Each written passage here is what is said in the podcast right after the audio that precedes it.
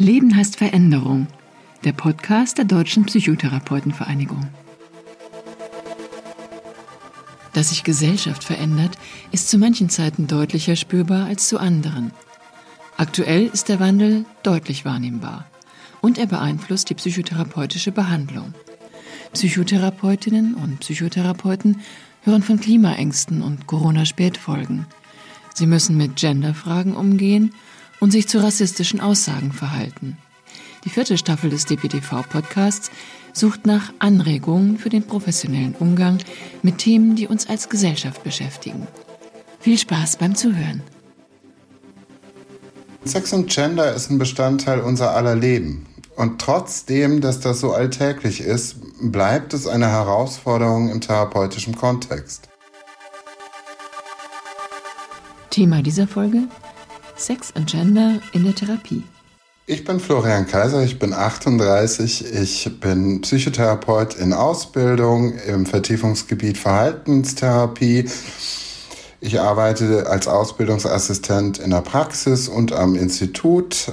Die ambulanten Patienten war vorher in der Klinik und mir wäre es wichtig für die Thematik Sex und Gender auch zu sensibilisieren und auf, auf eine Offenheit der Kollegin hinzuwirken.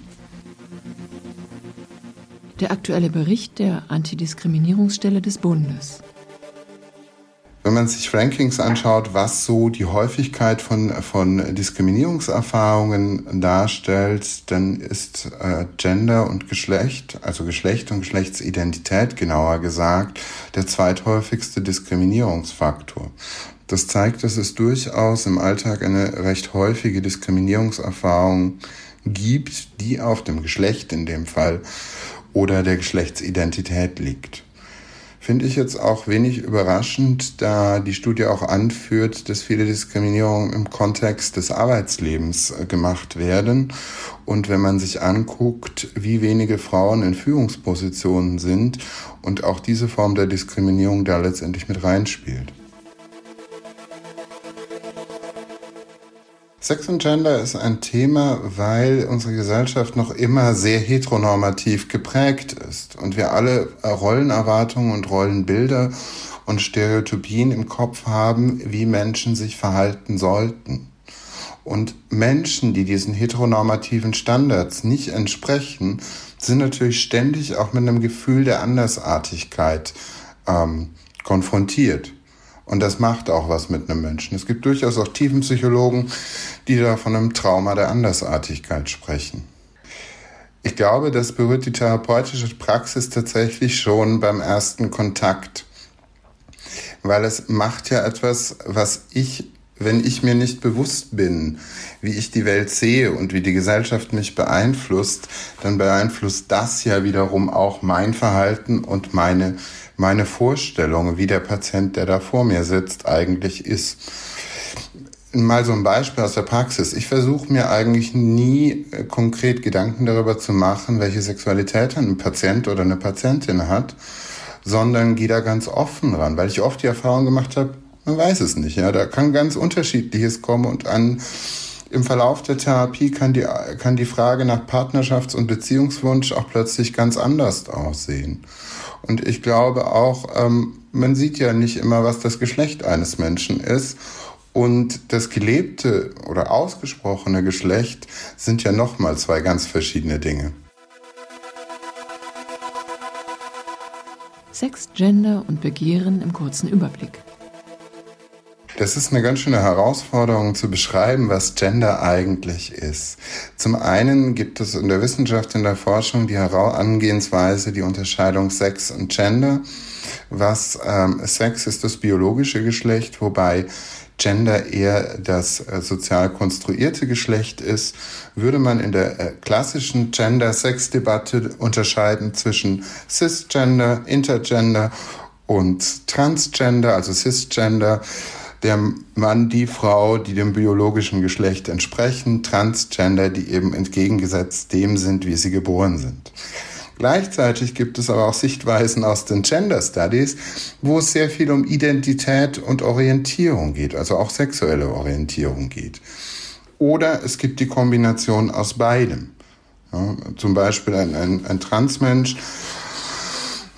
der biologisch oder auch, ja, nehmen wir mal das Beispiel, biologisch ein, ein, ein Mann ist, aber sich als lesbische Frau fühlt. Für mich in der Therapie, ich habe mir noch mal so im Vorgang zu diesem Interview viele Gedanken gemacht, was Gender für mich eigentlich heißt. Und ich habe mir überlegt, eigentlich ist es mir wichtig zu wissen, was die Person, die vor mir sitzt, über sich selbst denkt. Also welche Annahmen hat sie, wie definiert sie sich, aber auch welche Erfahrungen macht dieser Mensch im Kontext mit dem, wie er lebt, wie sie lebt, mit dem, was ihre Identität ist, wie andere darauf reagieren und wie reagieren sie wieder darauf. Simone de Beauvoir hat schon gesagt, man kommt nicht als Frau zur Welt, sondern man wird es. Von daher ist das schon ein relativ langer Zeitraum. Aber ja, es ist gerade in Deutschland ist es ein Diskurs, der so in der Öffentlichkeit ähm, geführt wird, noch gar nicht so alt. Und man darf auch nicht vergessen zum Beispiel, dass Dinge wie Homosexualität bis in den Anfang 90er Jahre durch den äh, ICD als Krankheiten definiert worden sind. Im internationalen Vergleich, wenn man sich die USA oder England anschaut, da ist der Diskurs unter Umständen schon deutlich fortgeschrittener was beispielsweise in den USA auch darin liegt, dass die Schwarzenbewegung viel mit Identität gearbeitet hat und da auch entsprechende Theorien sind. Und ich will das Feld Diversität gar nicht in seiner Breite aufmachen. Trotzdem finde ich das spannend, ja, weil gerade wenn man sich auch Diskriminierungsstudien anschaut, sind es oft Menschen, die nicht nur ein Merkmal mitbringen, sondern ganz viele Merkmale. Man quasi von Intersektionalitäten dann spricht und das Ganze richtig komplex wird. Ich bin als Mann geboren, ich fühle mich mal als Mann, der Männer liebt. Damit hätte ich dann äh, das Sexmann. Ich bin cisgender und ich bin in der sexuellen Orientierung schwul. Queersein als Therapeutin. Meine eigene Sexualität, ich ich mache das kontextabhängig, wo ich das mit einfließen lasse. Wenn ich wichtig finde, jemanden auch ein Rollenmodell sein zu können oder wenn ich wichtig finde, das zu erklären, um eine Vertrauensbasis herzustellen, erwähne ich das von mir aus. Wenn ein Patient eine Patientin fragt, kriegt sie auch eine offene Antwort. Dennoch muss ich sagen, dass ich gerade im klinischen Kontext auch negative Erfahrungen gemacht habe und mir dann bei Sexualitätsvorträgen äh, wüste Beschimpfungen, wie man denn Homosexualität als normal darstellen kann und wieso man das nicht mehr als Krankheit bezeichnet, ähm, anhören musste. Da habe ich mich sehr unwohl gefühlt und da bin ich dann schon sehr vorsichtig gewesen, auch im Umgang mit meiner eigenen Sexualität. Und das ist leider eine Erfahrung, die nicht nur ich, sondern auch Kolleginnen gemacht haben. Gesellschaftlicher Status quo. Sicherlich hat sich die Gesellschaft verändert und damit auch Räume für Identität erweitert. Trotzdem würde ich nicht davon ausgehen, dass das für jeden zutrifft, sondern ich denke da an Patienten, die vielleicht auch Sexualität in einem Migrationshintergrund ähm, entwickeln und ausleben, die sich eingeschränkt fühlen ich habe zum Beispiel Patienten, äh, die Homosexualität auf dem flachen Land äh, kennen, ja, und denen das Probleme bereitet. Ich bin selbst auf dem Land aufgewachsen, das ist für mich eine, eine gut nachvollziehbare Situation. Und ich finde, 30 Jahre von der Entpathologisierung aus dem ICD sind nicht so wahnsinnig viel Zeit. Und viele dieser Krankheitsideen existieren auch noch. Und das wird häufig auch nicht so ausgesprochen. Subjektiv gefühlt, also nicht empirisch belegt, würde ich sagen, es gibt beides. Es gibt einerseits diese Öffnung, es gibt mehr Toleranz in einem gewissen Rahmen und andererseits aber auch genau die Gegenbewegung. Und es gibt sicherlich auch ähm, Themen, die hochkontrovers sind in diesem Kontext.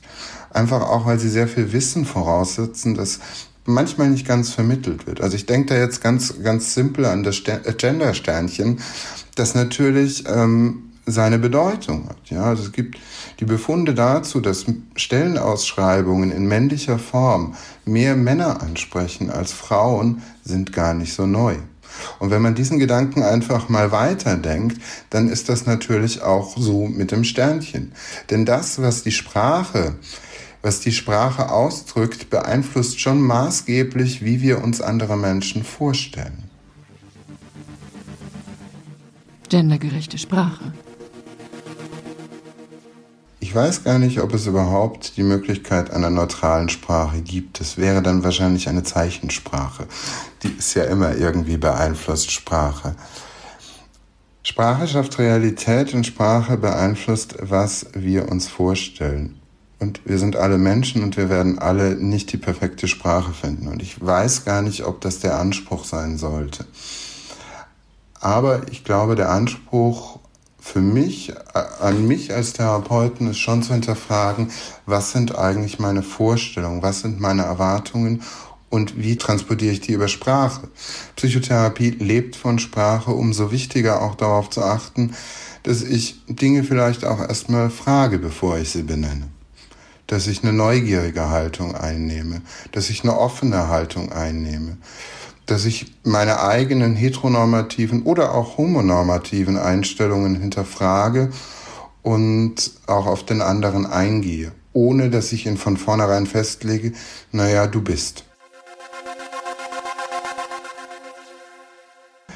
Wir haben vom ähm, DPTV Hessen einen Workshop, ein Training ähm, geplant, das wir im Herbst diesen Jahres umsetzen werden. Da sind wir ursprünglich mal bei Null Gender gewesen, sind dann auf Diversität im Zusammenhang mit Sprache gegangen, mit dem Ziel zum einen für das Thema Sprache zu sensibilisieren und auch zu zeigen, dass Sprache Diskriminierungserfahrungen schafft und die man vermeiden kann.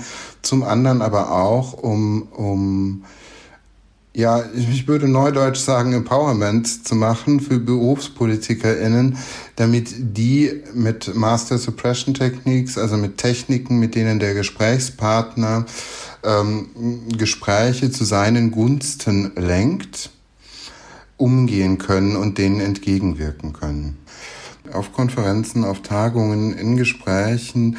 Das sind oft so Formen, wo jemand immer wieder unterbricht oder wo jemand wirklich auch ähm, seine Argumentation sehr hart führt und so als die einzig richtige darstellt.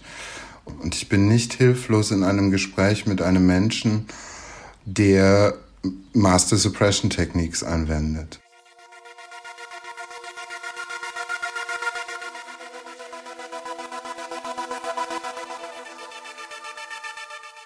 Ich fände es wichtig, auch Kontroversen öffentlich zu führen, um auch Ängste verstehen zu können und denen entgegenwirken zu können. Insofern finde ich auch so Diskussionen wie um das Gender-Sternchen, wie auch ähm, vielleicht das Unverständnis, wie manche Menschen ihr Leben führen möchten, als, als Teil von einer konstruktiven Debatte, insofern das, das fair abläuft und nicht entwürdigend abläuft. Ich glaube, wir sind auf einem guten Weg und ich weiß zum Beispiel, dass die äh, Kammer in Hessen das Angebot hatte, eine Veranstaltung zu Transgender ähm, zu machen und das ist auf sehr, sehr großes Interesse bei den TherapeutInnen gestoßen, so dass da auch wirklich von den Therapeuten aus das Interesse deutlich signalisiert wird. Und ich würde das schon als positiv ähm, sehen.